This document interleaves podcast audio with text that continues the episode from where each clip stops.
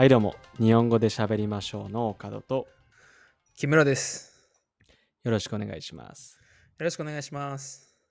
えー今回はね、えー漢字についてちょっと木村と話していこうと思うんだけどうん。最近漢字さ書く手で全然書かないね。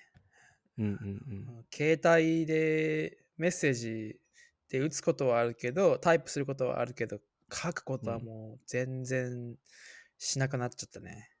うんだよねいつもさもうスマホでさ書いちゃうからさ全然手で書いたりしないよね、うん。うん、最後にさ手書きしたのいつ？手書きっていうか、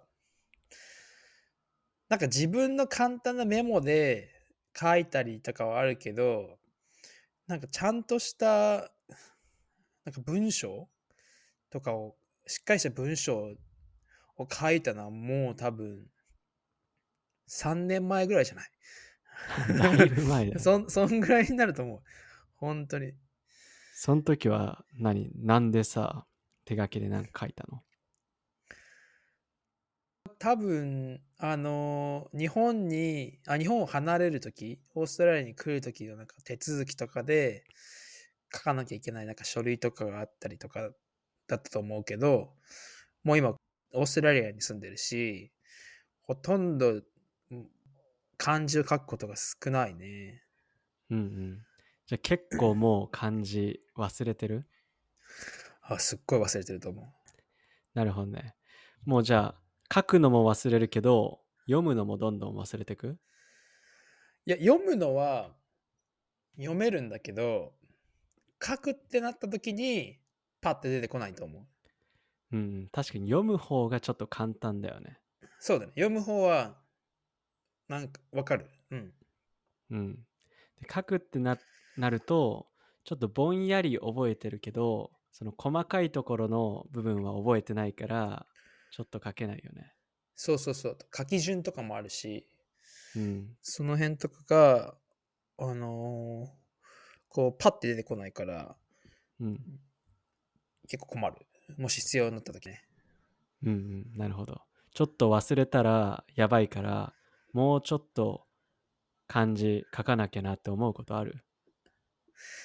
いや、もう今、このご時世で、自分がなんか、なんか書かなきゃいけないってなった時、多分、一番最初にやるのは、スマホで、のメモとかで、自分で書きたい文章を、打ってから、全部漢字直して、それで多分書くと思う。いやもうじゃないと多分いきなりこう書いてたら、間違えてばっか絶対書けない。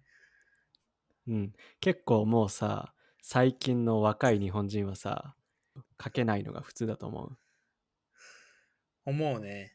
これもう日本語だけじゃないと思うよ。もう多分、どの言語に関してとももうそうだと思うけど、書くことより携帯とかパソコンで打つことが多いから、うんすごい、あの、難しいと思う。今、書く、書くってことが。うん。うんうんそうだよね漢字は特にね英語のアルファベットのさスペリングを忘れるってのはあるけど漢字は特にもっとあるからもっと難しそうだよねそうそうそうそう。例えば、あうんの、日本語のひらがなとかだったら、ひらがなは、その音を表してるからさ、うんあの、喋れさえすれば書けるけどさ、うん漢字となるともういっぱいその何千何万とあるしさそのさ、もう分かんない時は分かんないね、うん。なるほどね。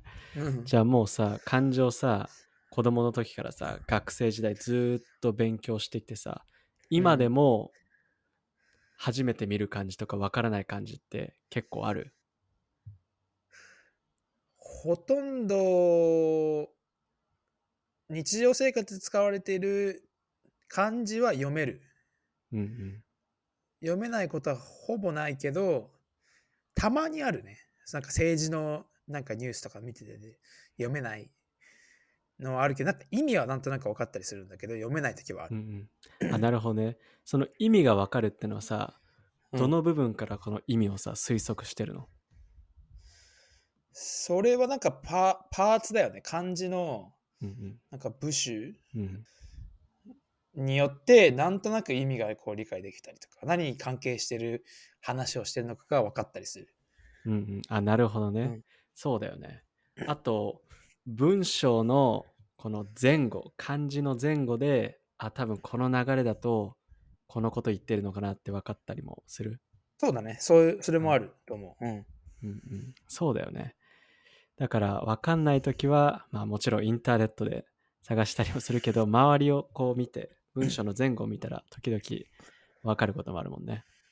そうだね。そうだね。うんうん。あと、あのーなんだろう。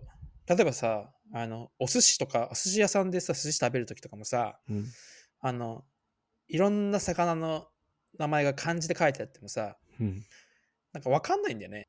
でも、魚辺がこうついてるだけ、魚って漢字がさ、漢字の左側についてるだけでさ、あ、これ魚のし、なんか仲間なんだなっていうのが分かったりとかさ、うん。だから漢字には絶対なんかヒントとなる言葉が入ってたりするの漢字自体。うんうん。って思わない？なんか。そうだね。確かに意味が完全にわからなかったり、読み方がわからなくても、なんとなくこのパーツから、うん、なんとなく言おうとしてることとか、うん、これ魚なんだな、食べ物なんだなと。そうそうそうそう。